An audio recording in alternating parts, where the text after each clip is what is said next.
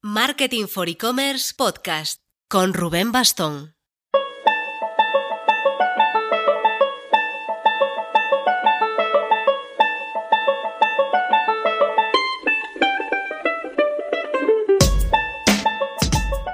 Hola marketers, estoy grabando este podcast desde Madrid.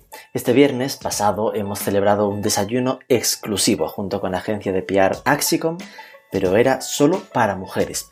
Lo llamamos Women Forward y encontraréis info de lo que hablamos sobre innovación en marketingforecommerce.net. Buscábamos dar visibilidad al talento femenino y estamos, la verdad, súper orgullosos de cómo ha salido. Gracias desde aquí a las grandes profesionales de marcas como Destinia, Google, Decathlon, Etam, así hasta 15 que hemos reunido en este evento. Esperamos repetir. Esta semana que entra toca Digital One to One en Barcelona y después ya engancho con México, donde estamos preparando también un desayuno, en este caso en formato más abierto. Así que, bueno, dejo el enlace en la descripción por si nos estás escuchando desde Ciudad de México.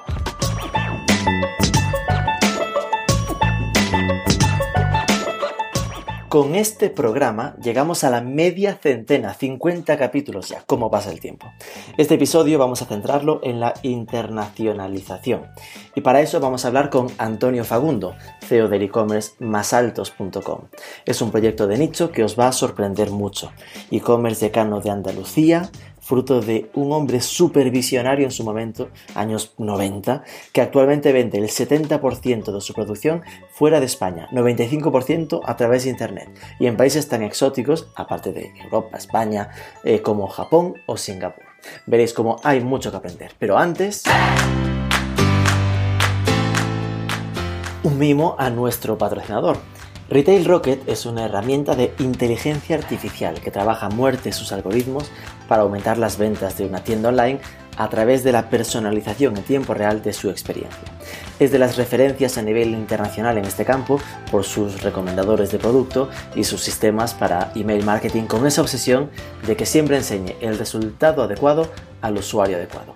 Toda la info en retailrocket.es.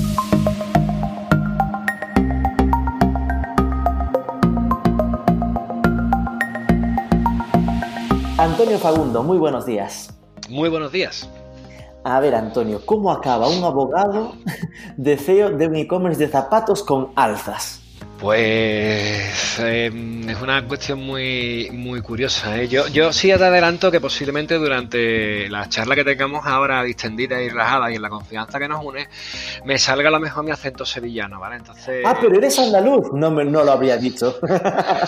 ya, pero que tú sabes que muchas veces cuando hablamos muy rápido y demás siempre está el tema este de, oye, ¿qué? No te entiendo, ¿cómo? ¿Qué? ¿Me lo explica? Y, y hombre, yo o sea, yo voy a intentar hablar lo mejor que, pueda, ¿no? Si veo que, si veo que no te entiendo, te aviso. te lo agradeceré. Yo hice Derecho y yo me especialicé además en, en, Derecho de marcas, en Derecho relacionado con Internet y el uso de las marcas en Internet. Y yo me llevé, pues, desde que terminé la carrera, siete años trabajando en un despacho de abogado y monté incluso mi propio despacho de abogado y tal.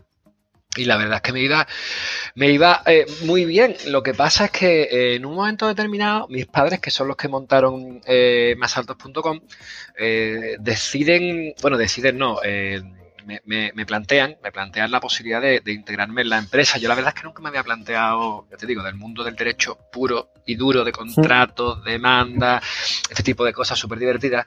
Nunca me había planteado meterme en la empresa familiar porque además no es una cosa que digamos hubiéramos hablado nunca en familia. Pero un día ellos eh, nos fuimos a esquiar a, Sierra Nevada y cenando por la noche eh, me hacen una especie de encerrona. O sea, nos sentamos, nos sentamos los tres a, comer en, una mesa de más redonda casualmente, donde yo no tenía ni posibilidad de salir por un lado ni por otro, porque estaba mi madre a un lado y mi padre a otro, y me dicen, mira Antonio, esto es muy sencillo. Ya estamos hartos de que esté pegando bandazos con el despacho. ¿eh? Esto es tuyo y nosotros nos vamos a jubilar dentro de 4 o 5 años y esto hay que continuarlo. Y digo, pero hombre, ¿esto cómo va a ser?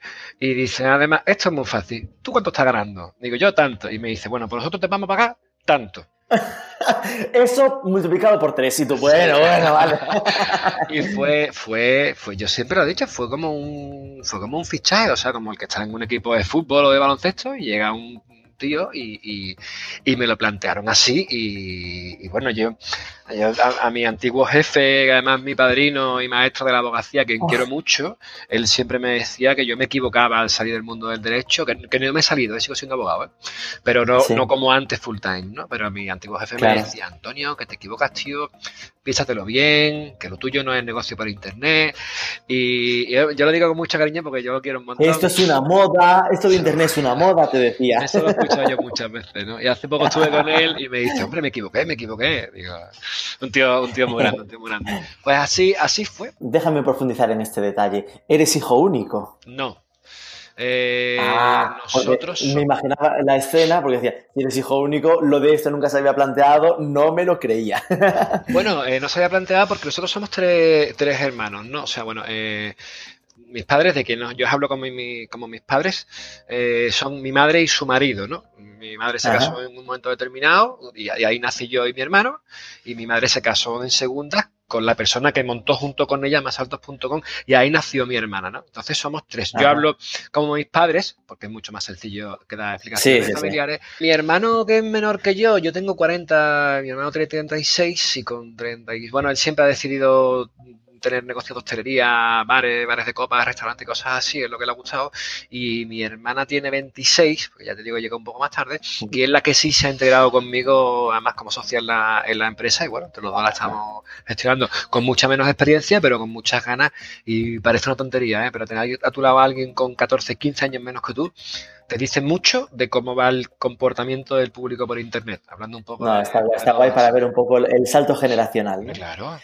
Entonces, esto nos sitúa en que Más Altos es una empresa familiar que ahora está en su segunda generación. Realmente. Y eh, por lo que veo, eh, en, la web dice que es la empresa andaluza más antigua con presencia en Internet.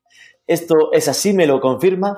Sí, nosotros fuimos, eh, originalmente somos la segunda empresa que tuvo presencia en Internet. Digo presencia porque, porque cuando la gente te pregunta, oye y tal, pero ¿qué empezaste en el 94 en el mundo del comercio electrónico? Digo, no, en el 94 en el comercio electrónico ni...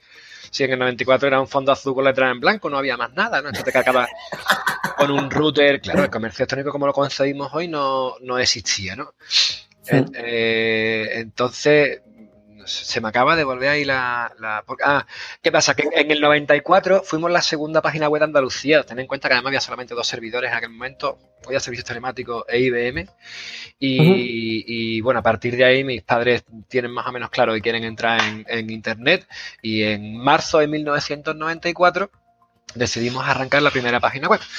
Había una página web en Andalucía, en Ubrique, en Cádiz, un pueblo de aquí de Andalucía, eh, pero desapareció. Entonces somos la, más antigua. De todas formas, la, página... la web decana del, del Internet andaluz. Eso sí, pero además una de las más antiguas de España, ¿eh? la primera web privada española de una empresa es de diciembre del 92. Si es que antes tampoco había mucho más.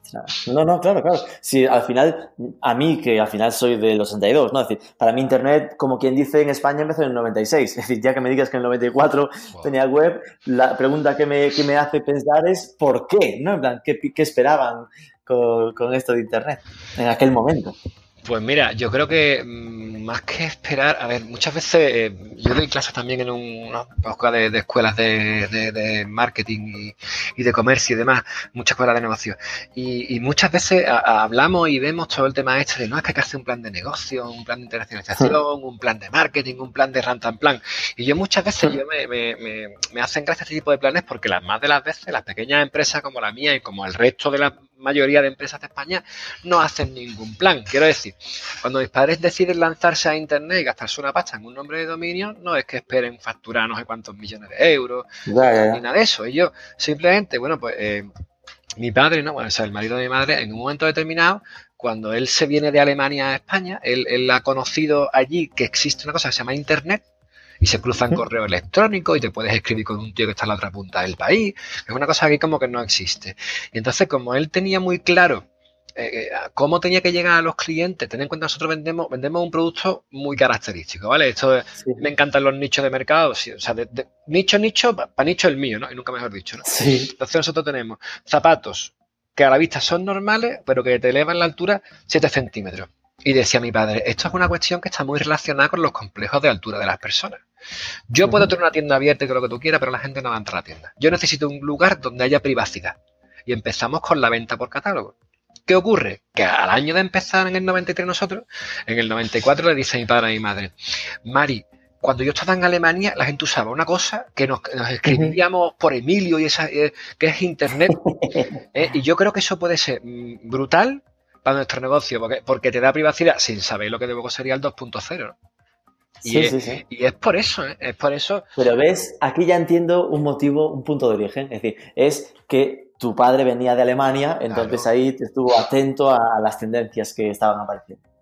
Mira, Rubén, yo estoy, yo estoy harto de leer, libros y de escuchar eh, a los famosos gurús de los negocios de, este país y de, muchísimos países que, son, que son gente que escribe muy bien muchos libros, pero que jamás se ha jugado un euro suyo propio. Quiero decir, nunca ha montado un negocio. Entonces yo cuando la gente me habla de los gurús de los negocios, digo, pa gurú, pa gurú mi padre. O sea, quiero decir, pues, yo más que gurú yo le digo majara. Porque hay que estar majara como una cabra vender este tipo de productos y meterse en Internet tan pronto, ¿sabes?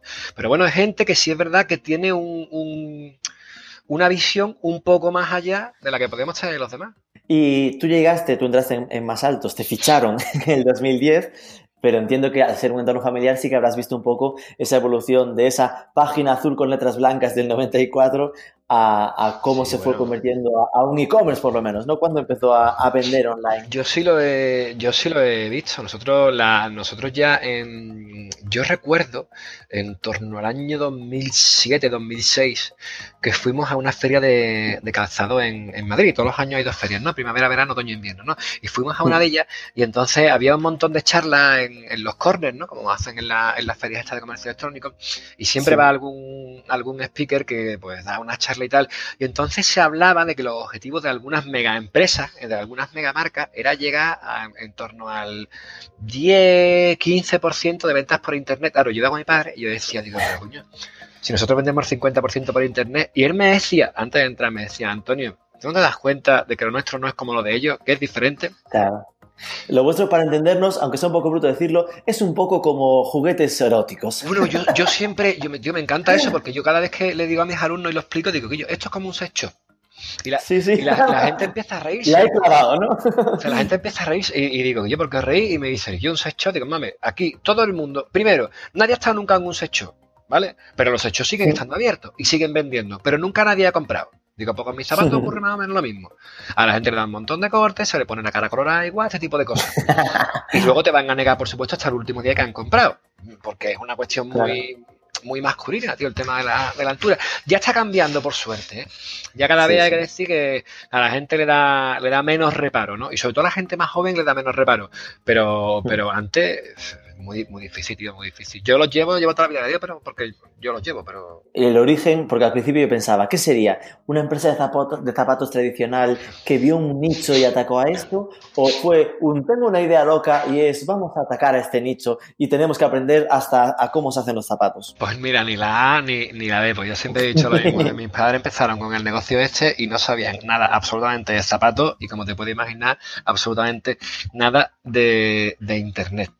Y esto ocurre de la siguiente forma.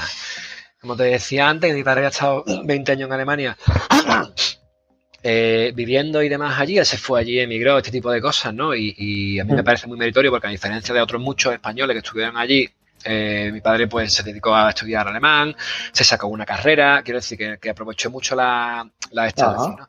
Y entonces un fin de semana jugando al tenis con los amigos, como tú puedes estar jugando al fútbol fin de semana, bueno, pues tuvo una lesión y tuvo una tendinitis. Y fue al médico y, entonces pues lo mandó a la ortopedia a hacerse unos zapatos especiales con plantilla, con una cuña dentro, no sé más. Y aquello era un zapato mm, feo, horrible y carísimo. Yo digo yeah. basto con B y basto con V, o sea, de grande y de, y de, feo, ¿no? Entonces, claro, él, él estando en Alemania, por lo que fuera, no sé cómo, por un rebote, conoce el zapato este y se da cuenta de que con el tema de la cuña le vienen bien para su lesión. Y además, pues son más bonitos, son más estilizados, son más todo, ¿no? Y, claro, él los conoció y se quedó un poco así, como tampoco es que sea. Es bajito, ¿no? Las cosas como son. Entonces, es verdad, es verdad. Yo, mi familia. Metro 85 no mide tu padre. Que va, que va. Yo, lo raro es mi hermano que está cerca de 1,90 y yo que mido 1,76. Por eso te escogieron a ti para la empresa, ¿ves? Porque encajabas más en el branding. Pero yo, pero yo mido 1,76, que no soy, que, hay mucha gente de mi alto, que decir que no me considero un tío bajo, obviamente, ya bajito, 80, pero, pero yo a nadie le ha marcado un dulce. Pero tu hermano desmontaba la, la, el discurso, ¿sabes? Eh, es muy posible. Total, que, que, cuando se viene mi padre a España y demás, y bueno, se, se mueren mis abuelos y tú sabes, lo poquito que había de herencia, pues empezaron mi madre y mi padre a hablar entre los dos, a ver qué hacían, y dice mi madre, pues yo quiero montar una tienda esta de bolso y complemento, ¿no? Que es lo que le gustaba a ella, ¿no? Y dice mi madre, pues yo quiero, yo quiero montar un negocio para vender zapatos para la gente que la haga más alta y los quiero vender por correspondencia con un catálogo que envía a la gente. Es que estoy imaginándome la cara de tu madre. Mi madre, con la cara descolgada diciendo, pero chiquillo, ¿tú qué estás, tú qué estás hablando? Y dice, no, no, pero espérate, espérate, es que yo he visto, esto funciona en Alemania, o sea, yo le voy a enviar el zapato al tío a su casa y si le gusta me lo va a pagar y si no, y si no, no me lo paga y me lo devuelve. Y dice, madre, madre, madre, estamos en España, que esto no es Alemania, o sea, que la gente no te va a ver el zapato, ¿vale? Claro, él decía, si la venta a distancia por catálogo y demás funciona en Alemania, aquí tiene que funcionar. Bueno, yo como te decía antes, que yo, igual fue porque poco más jara o lo que sea, pero, pero mm. él, él se metió en esto y obviamente mi madre eh, con él y los dos muy convencidos. También tuvimos una pequeña tienda de bolsa y complemento, ¿eh? aquí me queda para los dos. ¿vale? Pero, al, final, al final le cumplió el gusto a tu madre. Bueno, lo que hicimos realmente fue montar una tienda de bolsa y complemento que estuvo durante 4 o 5 años y, y el, mientras en la trastienda montamos el, lo que hoy sería el showroom en la oficina. Qué bueno. Y ahí, y, ahí, y ahí empezamos, que venía la gente. Nosotros empezamos con el nombre de Splash Ibérica, ¿vale? Y venía la gente a la tienda y decía, oh, Splash Ibérica, Ibérica, esto tiene que ser inmenso, ¿no? Y claro, cuando veían una tienda normal y corriente, decía la gente, ¿y yo esto qué es lo que es? ¿Sabes? Y además tenía que bajar una escalera, en fin, mucho, mucho el tema de la privacidad, ¿no? Pero bueno, ese fue un poco el, el, el origen y. Y como me decía el otro día una persona que respeto mucho dentro del mundo del e-commerce, que es Javier Padilla, los negocios funcionan metiéndole pasta, o sea, si no, no... Y mis padres, por lo que tenían, lo metieron aquí. Y de esos mimbres, es decir, al final de esta forma tan visionaria, pero al mismo tiempo modesta, ¿no? De empezar, eh, ¿a dónde se ha llegado? ¿no? danos una foto de qué es más altos a día de hoy. Tamaño actual, equipo, facturación.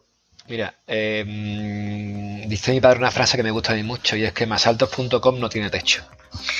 Y, a mí eso me, me, pone, creo que no tiene una palabra que lo define mejor. Me, me, gusta porque además para mí ya la empresa, igual que para ellos, se ha convertido en mi hijo. ¿vale? Entonces, yo estoy súper pendiente, estoy súper todo.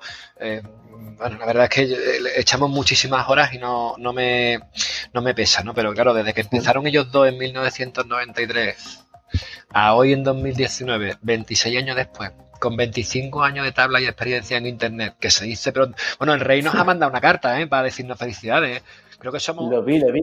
Por ese el 25 aniversario os mandó una carta firmada del rey. Qué fuerte. Como se ponga a hacérselo a todos los que cumplan 25, en 5 años se va a hartar. Sí, bueno, no, te creas tú que va a mandar muchas cartas, porque yo, muchas empresas que cumplan 23 años en internet no, no tiene, no tiene Bueno, es verdad, se van, desapareciendo por el camino. Igual dentro. Claro, es que esa es otra cosa. Yo no paro de leer que las empresas cierran en menos de dos años en internet, que duran un ejercicio, que no llegan a los tres ejercicios. Y, y no sé, tío, no sé si Ahora, para mí hay mucho trabajo detrás de esto y mucho todo, ¿no? Como te decía, nosotros empezamos en el 93 y empiezan mis padres solos y desde entonces hasta ahora somos un equipo de 14 personas que como dice eh, mi amiga Rocío Guerra, eh, parece que tenemos aquí medio Naciones Unidas trabajando, porque tengo gente de tengo un ruso, tengo un turco, tengo una portuguesa, tengo una italiana, no sé, tengo gente de todo, de todos los sitios, tengo un alemán, un chino, tengo gente, pero porque damos servicio en idioma, en ese idioma, ¿no? Somos 14 personas, eh, estamos facturando, estamos por debajo del millón y medio de euros, las recesiones y estas cosas, pero bueno, por ahí estamos te puedo decir que atendemos al público, no que la página web esté en ocho idiomas, ¿no? sino que si tú llamas por teléfono y demás, te atendemos en esos ocho idiomas diferentes, ¿no? Y, eso hace que trabajemos la página web en ocho idiomas. Tenemos casi 90.000 clientes en todo el mundo, hemos vendido en, en 123 países diferentes, que se dice tela de pronto, y, y solo tenemos una página web muy potente y una tienda aquí en, en, Sevilla y desde aquí distribuimos zapatos para, para todo el mundo y, hombre tenemos un mérito muy grande y que además especialmente nos dimos cuenta en, esta última crisis y era que o nos expandimos a la internacional y nos fuimos fuera de España o aquí acabamos chapando. Y a día de hoy el 70% de las ventas nuestras van, van, van fuera de España y el 95% por internet. Yo puedo cerrar la tienda mañana y no pasa nada. Eh, hago las cuentas de la vieja muy pronto, ¿no? Me imagino que con 14 personas se nos irá en sueldos entre 400, 500 mil euros, medio millón se va para salarios y tienda y lo que sea. Eh, otro, entonces espero que otro medio millón como mucho se vaya en producto y os quede ahí algo de rentabilidad, ¿no? La rentabilidad estará en el 20%. Eh, sí, la rentabilidad, la rentabilidad existe, no está en torno al 20% porque tú me has hablado ahora mismo solamente de, mercancía y de sueldos. Sí, lo más sencillo, simplifique mucho. Yo, tengo otra de las patas que es lo que nos gastamos en, publicidad, marketing, marketing digital, comunicación, bueno, claro. que es una barbaridad. ¿Vale? Entonces, la, a ver, la empresa no está pensada desde nunca, ¿eh? Para hincharnos a ganar dinero. Porque si vamos así, hmm. mal, vamos, obviamente estamos para ganar dinero. Hay quien diga que no está mintiendo. Sí, sí, sí. Pero digamos que es para ser rentable, pero no para ser escalable y multiplicar por 40. La empresa desde que empezó hasta ahora ha tenido un crecimiento siempre sostenido. Nunca ha pegado un pico de crecimiento brutal. ¿eh? Mira, de 0 a 7 millones de euros. No, pero todos los años vamos subiendo. Entonces, la empresa está ideada para que todos tengamos un sueldo razonable y cobremos todos los meses. Y si las cosas van a mejor, pues subiremos mejor. Y además así con, todo el equipo, ¿eh? no es solamente el, nosotros como, como socios de la empresa o como administradores, en verdad es todo el equipo. ¿eh? Así, y así lo hemos ideado. O sea, cuanto más va creciendo la empresa y mejores objetivos, logros consigue, obviamente premiamos al equipo. No, no, no solo económicamente, pero obviamente eh, es una de las cosas que más funciona. Sí, y, cuando pensé en hablar de internacionalización, este me pareció un ejemplo muy, muy correcto, ¿no? Porque al final es, seguramente algo tan, tan de nicho en un país solo sería muy pequeño, pero a lo que tienes que buscar es a los hombres bajitos de todos los países que estén interesados en subirse esos, esos bueno, esos 3-7 centímetros, ¿no? Sí, 7, 7. Es que, es que cuando analizas en concreto el tal es los cuatro que te levantará cualquier zapato. Bueno, por ahí anda, Y los tres del alza. Exactamente, pero, que, se nota, ¿eh? que se nota muchísimo. Además, no, no, es solamente el hecho de que tú notes que estás más alto, es que quien está al lado tuya, a ver, los hombres aquí somos un poquito más dejados, ¿eh? los hombres no nos damos cuenta, igual miramos, pero las mujeres son vamos, que se fijan en todo. Entonces, eh, sí, se dan cuenta. Y cuando alguien te dice a ti algo con ese zapato y te dice, oye, te veo más, y tú dices, eh, eh, esa frase que no has llegado a decir nada, eso supone un subidón de autoestima, de verdad, que lo flipas. ¿Y cómo fue esa internacionalización? Es decir, ¿también fue algo desde el principio? En plan, ¿Tu padre realmente así que arrancó, arrancó a España y Alemania porque conocía gente allí? ¿O, cómo lo eh, llevasteis hacia internacional?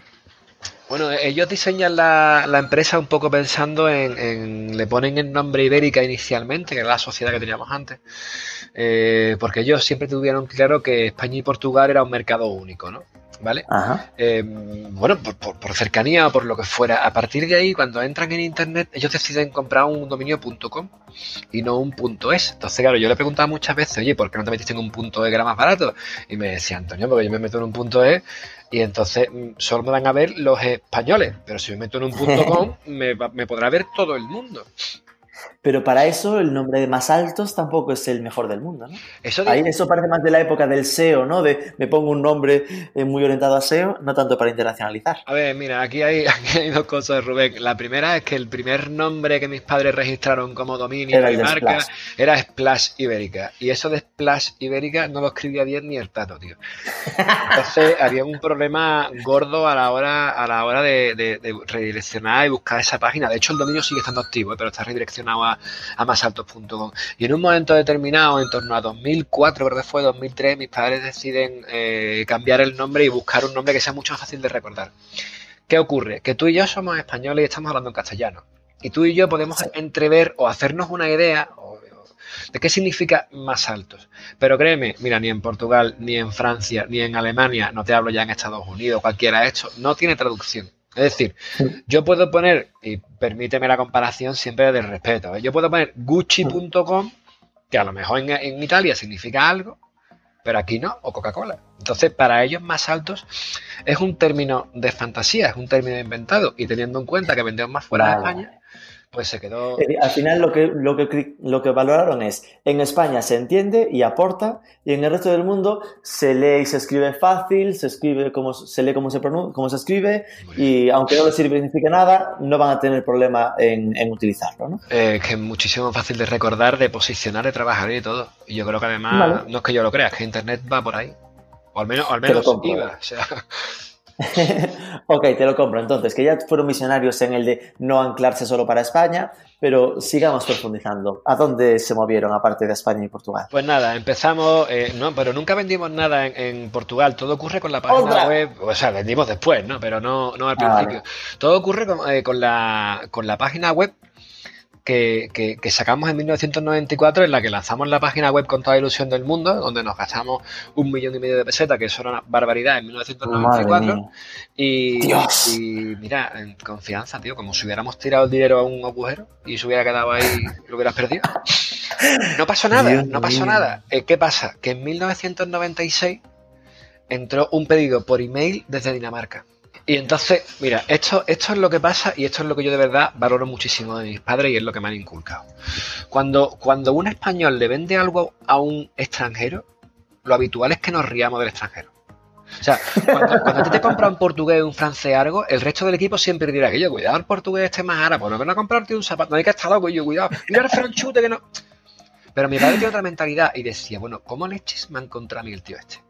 Ya. ¿Cómo, ¿Cómo ha llegado hasta mí?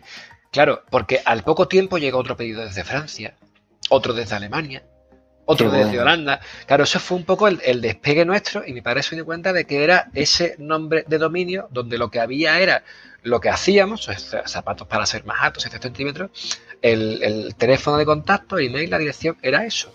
Pero ya a partir de ahí la gente pues te llamaba, te escribía, te pedía un catálogo, tú se lo enviabas y empezamos con, con ese crecimiento. A partir de ahí nos metemos en el año 2000 donde todo cambia radicalmente a raíz del posicionamiento de las páginas web en Internet, empiezan a aparecer los marketplaces, aparece ya Google como una herramienta en condiciones. ¿Y qué es lo que hicimos? Pues machacarnos, en primer lugar, publicidad. Aquí siempre estamos dentro del mundo del e-commerce digital, pero, pero mira, el otro día esto es real, ¿vale? Yo, yo siempre he creído en cómo lo queremos llamar, omnicanalidad, marketing de 160, me da igual, pero esto es un todo, o sea, fuera de los ordenadores y dentro de los ordenadores. Entonces yo tengo que hacer acciones fuera y dentro. Email, o sea, yo tengo que hacer marketing online y marketing offline, ¿vale? Yo leí el otro día una entrevista de, del CEO de Pisamonas y le preguntaban, oye, si hubieras empezado ahora otra vez de nuevo, ¿qué harías? Y dice el tío, abrí más tiendas. ¿Por qué? Porque, porque, a ver, nosotros empezamos haciendo mucha publicidad nacional, eh, eh, tú te montabas en el AVE, fíjate tú cuando, empezó el AVE y demás, ¿no? que tenía una revista, una revista Paisaje, eso para nosotros era una, una mina de, de, oro. Tú te montabas en, en, en, el avión de Iberia desde 1994, ¿eh? que te regala, te, te, regala una revista, te pone una revista en, en, los asientos, se llama Ronda la revista, y tú te montabas y ahí estaba nuestro anuncio. ¿no? Ese fue un poco también el despegue internacional, porque claro, la revista, sí, la publica Iberia, la hace aquí en España y demás, pero la revista sale del país y la gente se la lleva. Y empezamos así. Entonces, a partir de ahí, decidimos, uno, obviamente, poner la página en español, alemán, que mi padre sabe alemán, e inglés, y luego empezamos a trabajarla, pero de verdad, o sea, a posicionarla con SEO, pero con nativos de los países, no a coger el traductor o una agencia de traducción, porque yo puedo decir zapatos con alza ahora y traducirlo al inglés o al francés o al italiano, ¿eh? y yo creo que se dice así, pero no se dice así. Y eso yo lo vi, lo vi fundamental, o sea, el posicionamiento orgánico por países y por idiomas, y teniendo en cuenta que además ya Analytics y demás te tú puedes hacer, me parece magnífico. Nos cargamos de, de esto yo lo digo como consejo, ¿eh? los que manejemos base de datos propias, no ajenas, propias, nuestra base de datos hay que machacarla a, email, o sea, segmentarlo, trabajarlo en condiciones y mandar email. Yo, aquí, hay gente de mi equipo de marketing me dice, Antonio, es que se nos dan de baja, digo, coño, pues ya se nos dan de alta, o sea, si es que da igual, si es que la gente, estamos tan saturados que borramos los emails que no los vemos, o sea.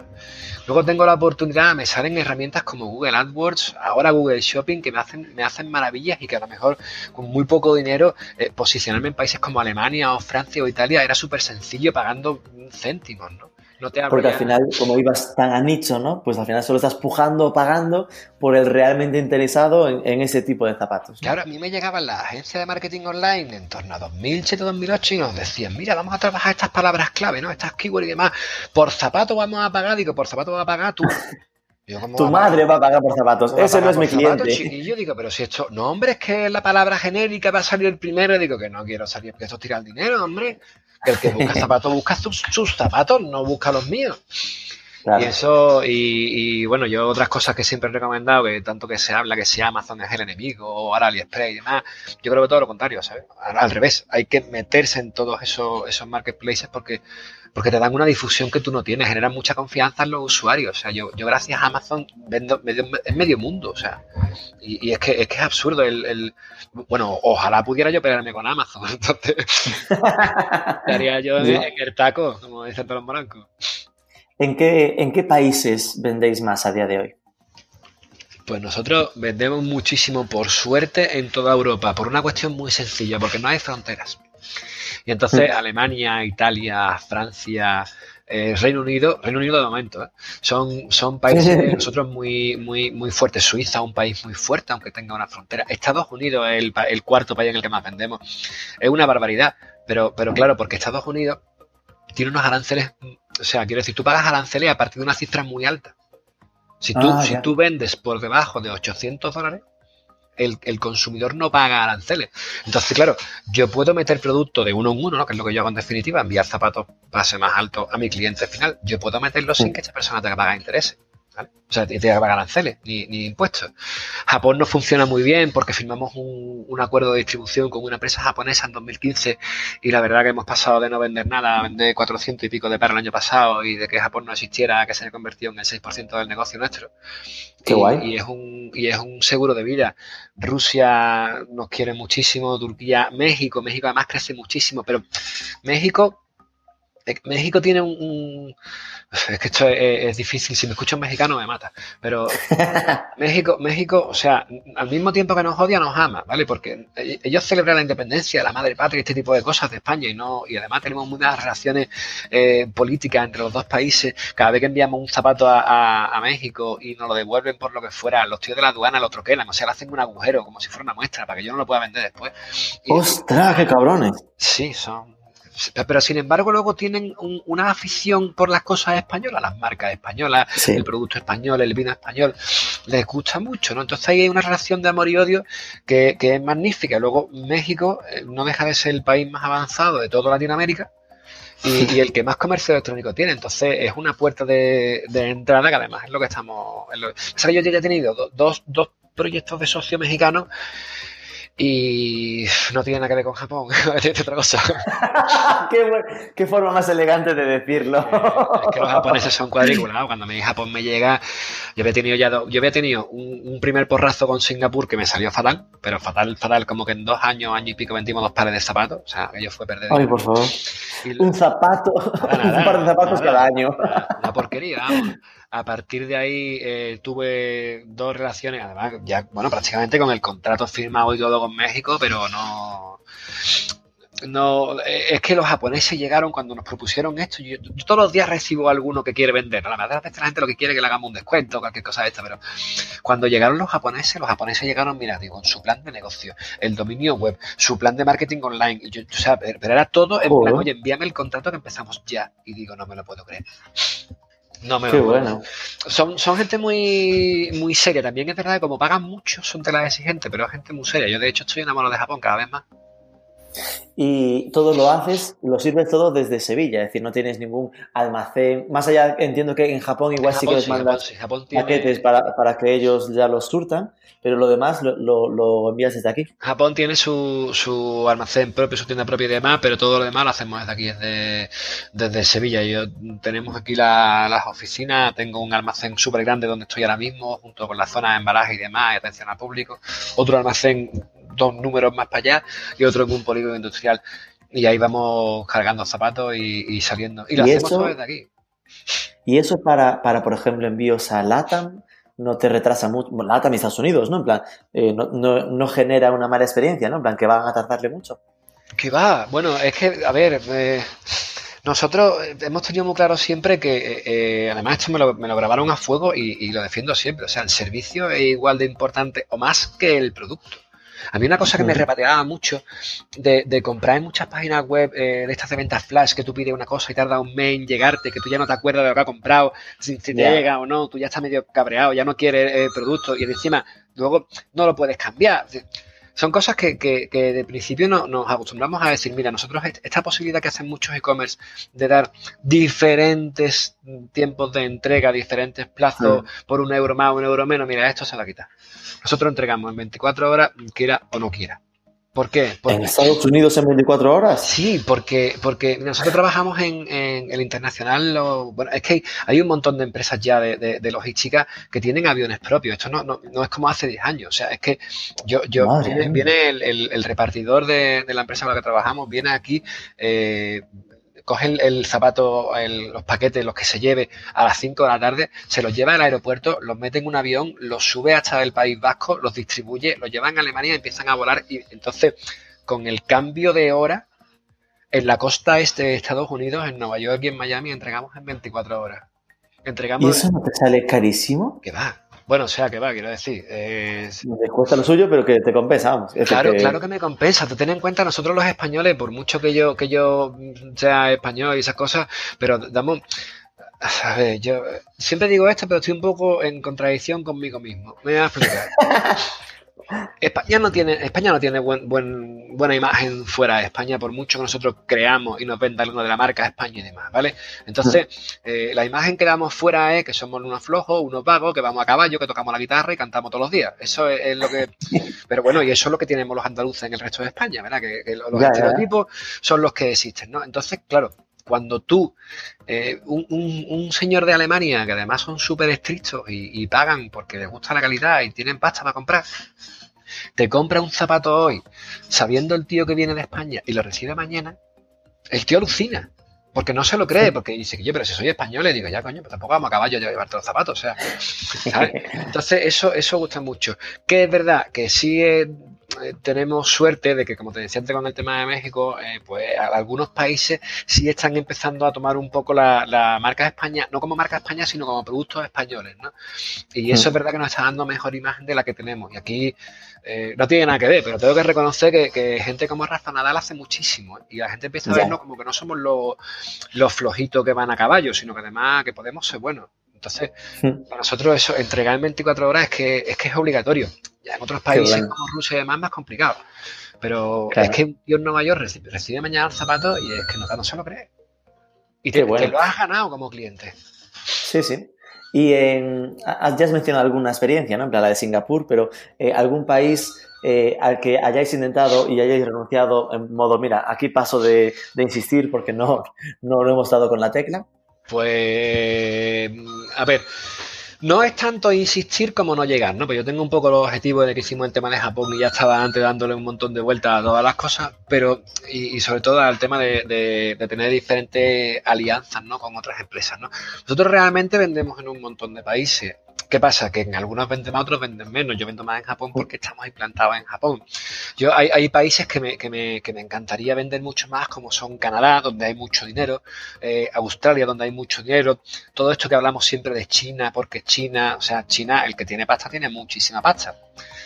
¿Qué pasa? Que no es, no es fácil, pero no es fácil ¿por porque aquí entra mucho el tema de la logística. Ya no solamente los impuestos y los aranceles del, del tema de un envío. Ten en cuenta que yo enviado un zapato desde Sevilla hasta China y ahora me dice el chino, oye, que yo tengo un 41 y yo le envío un 41, pero resulta que le queda grande o chico y me lo cambio por un 42. Yo ya me he comido el beneficio. ¿Me explico? Sí, sí. Ya, la logística aquí es fundamental, entonces con esos países hay que ir con mucho, porque además no es solamente el enviar con gastos de envío, es que cuando yo saco el producto de la Unión Europea y lo vuelvo a meter en la Unión Europea, yo también pago dinero. Joder, ya. Aquí todo el mundo gana dinero y el que más es en mensajería, ¿no? Pero, pero que, es así. Entonces, es verdad que son países en los que vendo, pero, pero sí es cierto que nuestro objetivo va mucho más por el tema de las alianzas y buscar socios locales que, que otra cosa. al final te permita tener una logística, un almacenaje en punto de venta, ¿no? En plan, en ese país, para que esas incidencias se gestionen allí y no haya esa derrama de pasta. Yo, yo, aquí voy a romper una lanza, eh, eh, siempre en sentido figurado, a, a, favor de Donald Trump, ¿vale? Por la, la que está liando con la, de los aranceles y toda la historia. O sea, este señor está consiguiendo que la Unión Europea deje de juntarse con Estados Unidos y empiece a buscar miras comerciales hacia otro sitio. Entonces, ya hemos firmado un convenio con Japón. Fíjate, un zapato mío en Japón paga un 30% de aranceles. ¿Me explico? Si vale 100 euros, wow. el tío paga 130 a los gastos de envío. Yeah. Bueno, pues ese convenio lo que va a hacer es eliminar ese 30%, ¿vale? De los zapatos españoles, europeos en este caso. España es la principal productora de zapatos de Europa, ¿eh? Que no lo sabemos. Yeah. ¿Vale? Uh -huh. ¿Qué pasa? Que el siguiente es Canadá y el siguiente es México. Y estamos a punto de entrar en Mercosur. Y todo esto está provocado por la locura de, de, de Donald Trump. ¿no? Entonces, claro, son acuerdos que a nosotros en concreto y a muchos más nos van a beneficiar y que puede ser una oportunidad muy buena, especialmente para expandirse. Dicho, y... dicho, esto, yo no defiendo a Donald Trump ni nada de esto. ¿eh? Solamente... Ya, ya, ya, entiendo por dónde vas, ¿no? Que ese punto de. Mira, dentro de lo malo, sus indiadas de aumentar aranceles, esa guerra comercial, está despertando a la Unión Europea para que se mueva y firme eh, convenios con otras zonas, no solo con Estados Unidos. Exactamente. Y me estoy imaginando ahora a alguien que esté pues con su e-commerce, ¿no? En plan, de empezando a vender y, y, que esté en esa fase de internacionalizar. Entonces, ¿qué consejo le darías a alguien que pueda estar planteándoselo, ¿no? Es decir, ¿qué pasos debería dar o, o, o pues yo, aprendizajes tuyos para darles? Yo, yo creo, eh, es que, claro, no es, no es solamente, aquí, aquí viene un montón de, de, posibilidades. La primera es si esta persona está sola porque acaba de montar su e-commerce, como hemos empezado mucho, en este caso empezaron mis padres, y la otra es si tienes un equipo, ¿no? Eh, si estás tú solo, lo primero y fundamental es que tienes que empezar a investigar. Esto se dice como de forma muy genérica, pero es real. Sí. O sea, es cierto que en Europa somos muy parecidos, pero créeme, los franceses y los españoles no somos tan parecidos. De hecho, los franceses reniegan mucho los productos españoles y por contra son muy defensores del producto francés. ¿vale? Sí, sí, el chauvinismo. Claro, claro, pero además, de hecho, yo de, la, de, las potencias europeas, Francia es la que peor nos va, pero por, porque los tíos, bueno, es que los franceses están enfadados con todo el mundo, ¿no? Con los ingleses, con los españoles, con los alemanes, con todo el mundo. Pero hay que, hay que investigar siempre el, el mercado. Para mí es fundamental, y aquí, y aquí Google Trends creo que lo hace muy bien, es saber cómo se llama lo que tú vas a vender en los países en los que vas a venderlo. Quiero decir, tú te coges, lo traduces, lo traduces con un nativo, ¿vale? Y a partir de esta traducción, lo que tienes que hacer es meterte en Google Trends y ahora empezar a buscar por países las búsquedas que hace la gente. Y a partir de ahí empezar a posicionarte un poco. Todos conocemos Google AdWords, Google Shopping, Amazon, todo tipo de marketplaces. Yo creo que es fundamental. Y a partir de ahí, si tú puedes, tienes que buscar alguno de ese país en el que seas fuerte. O sea, yo creo que el inglés es lo mínimo que se despacha, ¿no? Pero te tienes que buscar alguno de ese país que sea fuerte. Obviamente, si tienes una marca conocida, pues nada, tú metes la marca en Google o en cualquier buscador, digo cualquiera, pero todos utilizamos el mismo, te metes en, en, en y, metes, y, ya está, metes la marca y aparece. Pero claro, la cuestión está en que no siempre tenemos una marca. Y ahí está el, ¿cómo se llama tu producto en estos países? ¿Cuántas formas de llamarlo hay? ¿Cómo, ¿Cómo lo busca la gente? La gente lo escribe bien, lo escribe mal. Yo fui una vez a un, a un, a un congreso de e-commerce en torno al 2009-2010 y una de las búsquedas que más se hacía en Google era cómo suena Michael Jackson, ¿vale? Michael M-I-I-K-E-L, Michael, si la C, Jackson, ¿vale? Esto es relativamente cerca de la muerte de él.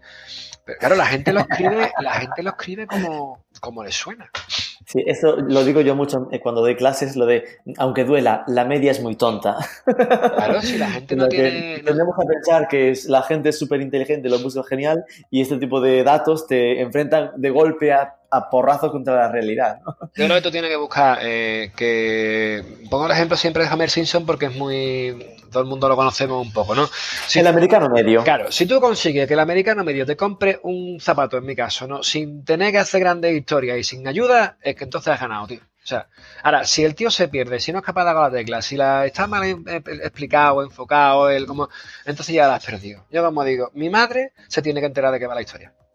A nivel de marketing, porque has dicho ya que eh, es uno de los de las inversiones más importantes de, anualmente de, de, tu empresa, eh, a día de hoy, ¿qué haces? ¿Cuál sería un poco tu mix de medios? Pues mira, a día de hoy, como te decía, en marketing hacemos muchísima publicidad nacional e internacional. Esto te digo de off en medios especializados, en moda, en revistas de bodas, ¿no? Nuestra primera fuente de clientes son las ceremonias de las bodas, ¿no? La gente que se casa.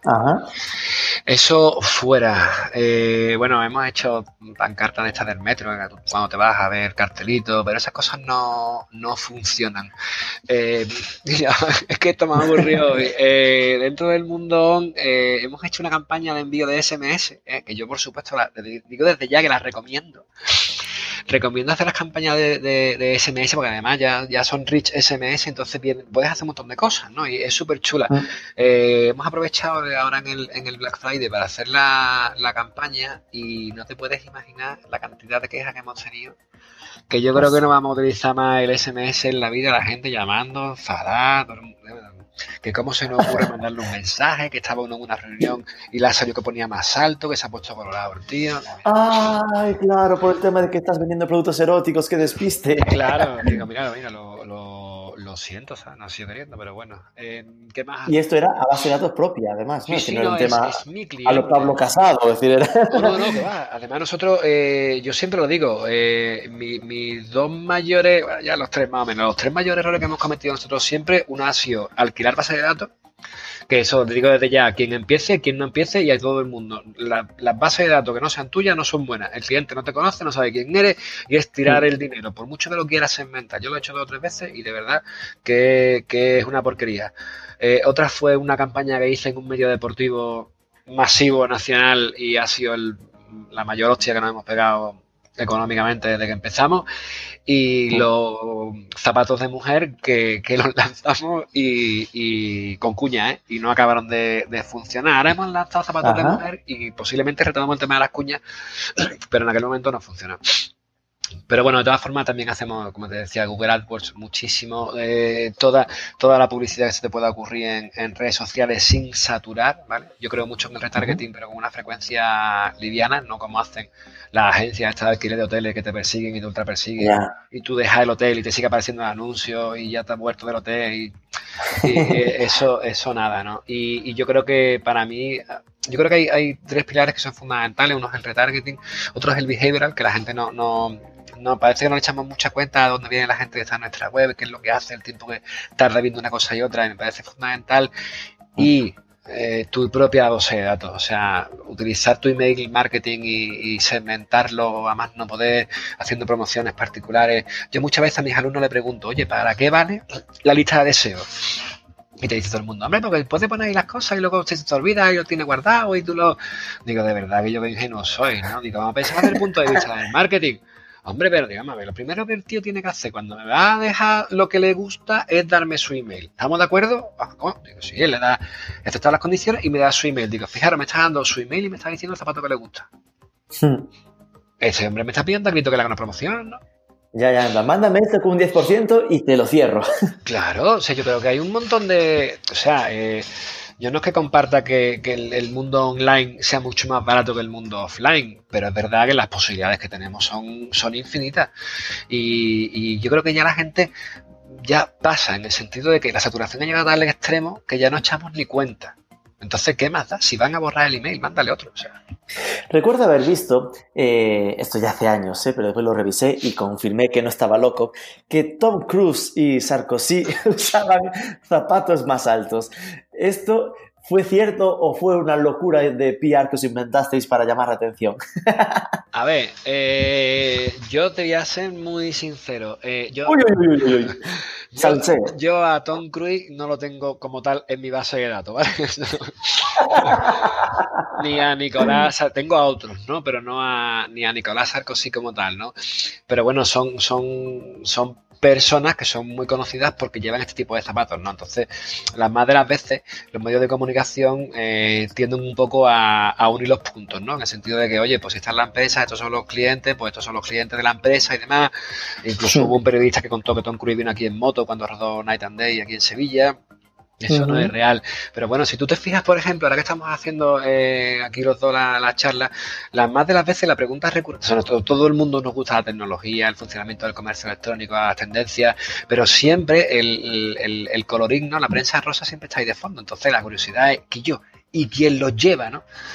Eso es una cosa que sale en todo, pero que hay, hay, hay muchísimos. Yo lo que pasa es que también, a ver, para mí esto no deja de ser más que un, arma de comunicación y de llegar a la gente, ¿no? el hecho de que tu, tu marca se asocie a personas como, como Tom Cruise o como Sarkozy, pues te da un, aval de confianza en los clientes que es brutal. Mira, en el primer prescriptor que tuvimos sin que él lo supiera fue José María Aznar. Bueno. José María Aznar en un momento determinado, cuando está en, las elecciones contra Felipe González, ¿vale? Y, entonces Felipe González, eh, Felipe González dice públicamente que José María Aznar es cliente nuestro. Que compra los zapatos de masaltos.com, en la calle Feria de Sevilla, no sé cuál. Claro, pero porque además Felipe González le, decía eh, cariñosamente, entre comillas, le decía cariñosamente a, José María Aznar, le decía zapatitos, ¿vale?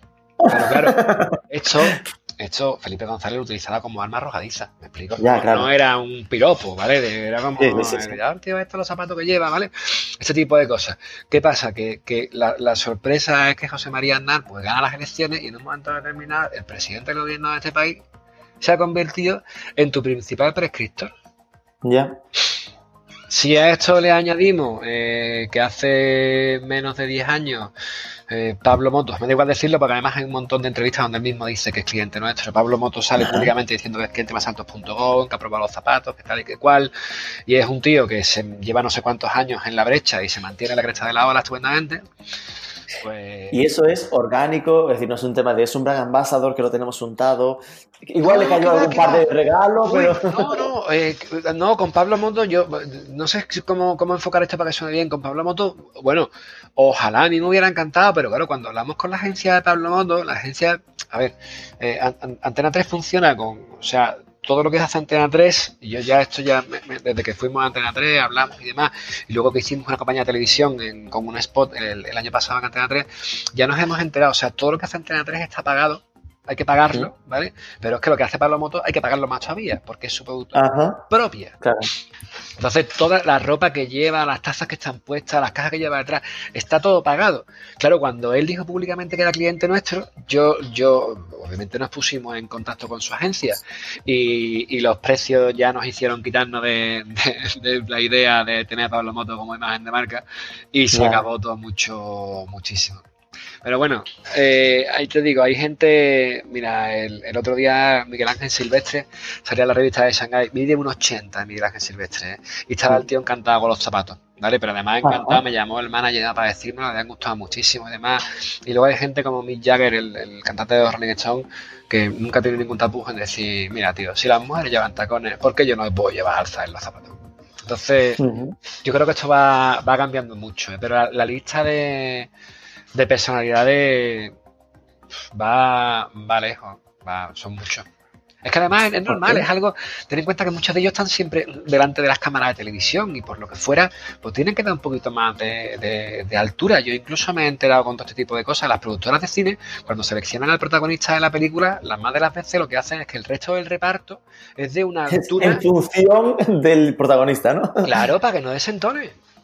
Claro, claro. Y tenemos un montón de, contratos firmados, algunos, eh, algunos no lo puedo contar todavía porque no han salido, pero con, productoras y demás, y, vamos, que hay gente que en muchas películas, series, programas de televisión y demás lleva los, zapatos. Bueno, en el programa de Bertín Osborne también salieron. Además, como ya se emitió, es que el que, el que hemos firmado ahora todavía no se ha emitido, entonces no te lo puedo contar.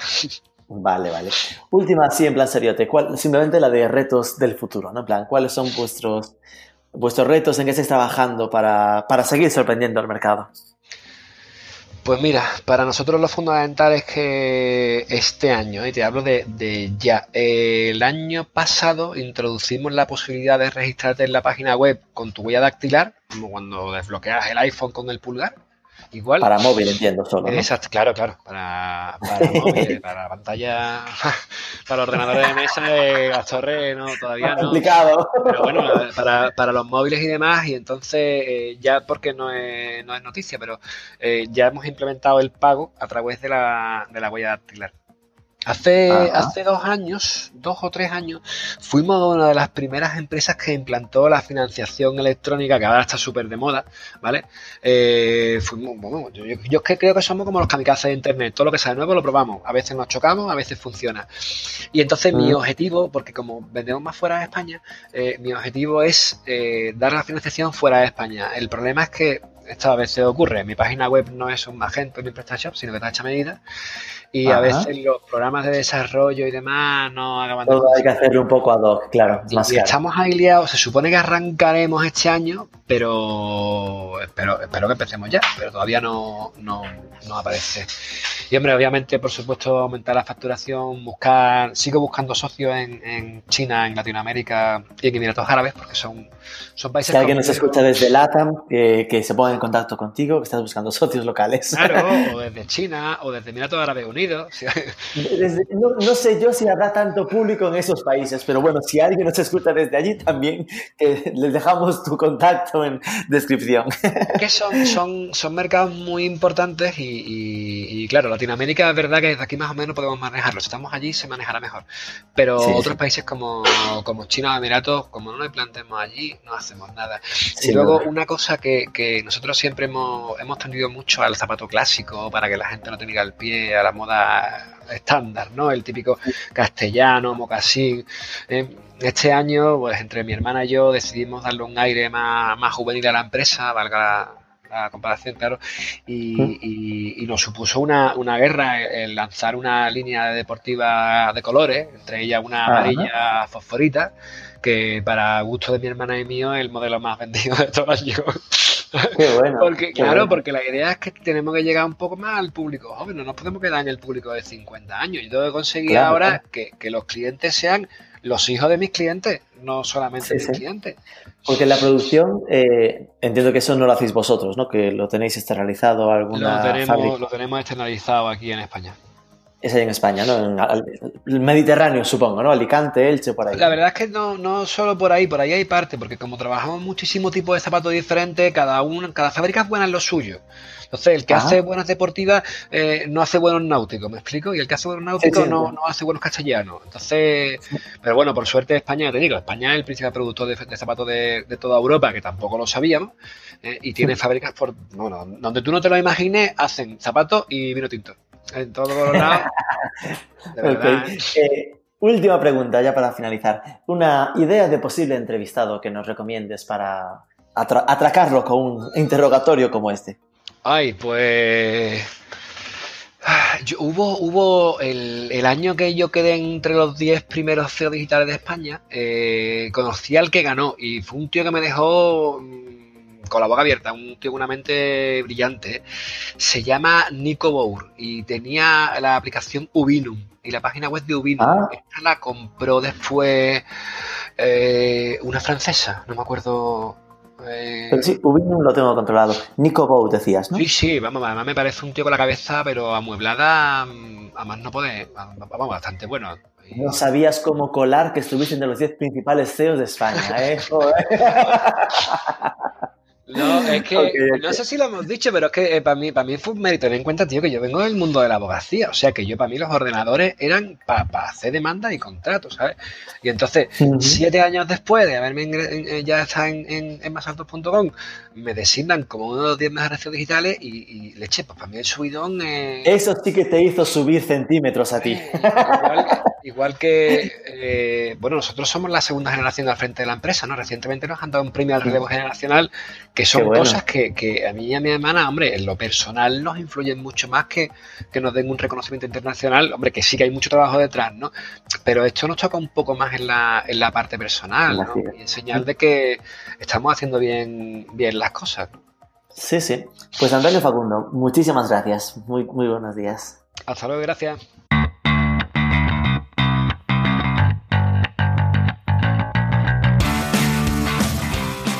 Pues ya sabéis, si queréis ser 7 centímetros más altos, a masaltos.com. Al micrófono Rubén Bastón, director de Marketing for E-Commerce, Marketing 4 E-Commerce. Si os ha gustado, que se note, compartidlo por ahí, dejadnos un comentario en ebooks o una review en la app que estéis usando. Sobre todo, suscribíos que es gratis y nos vemos el próximo lunes.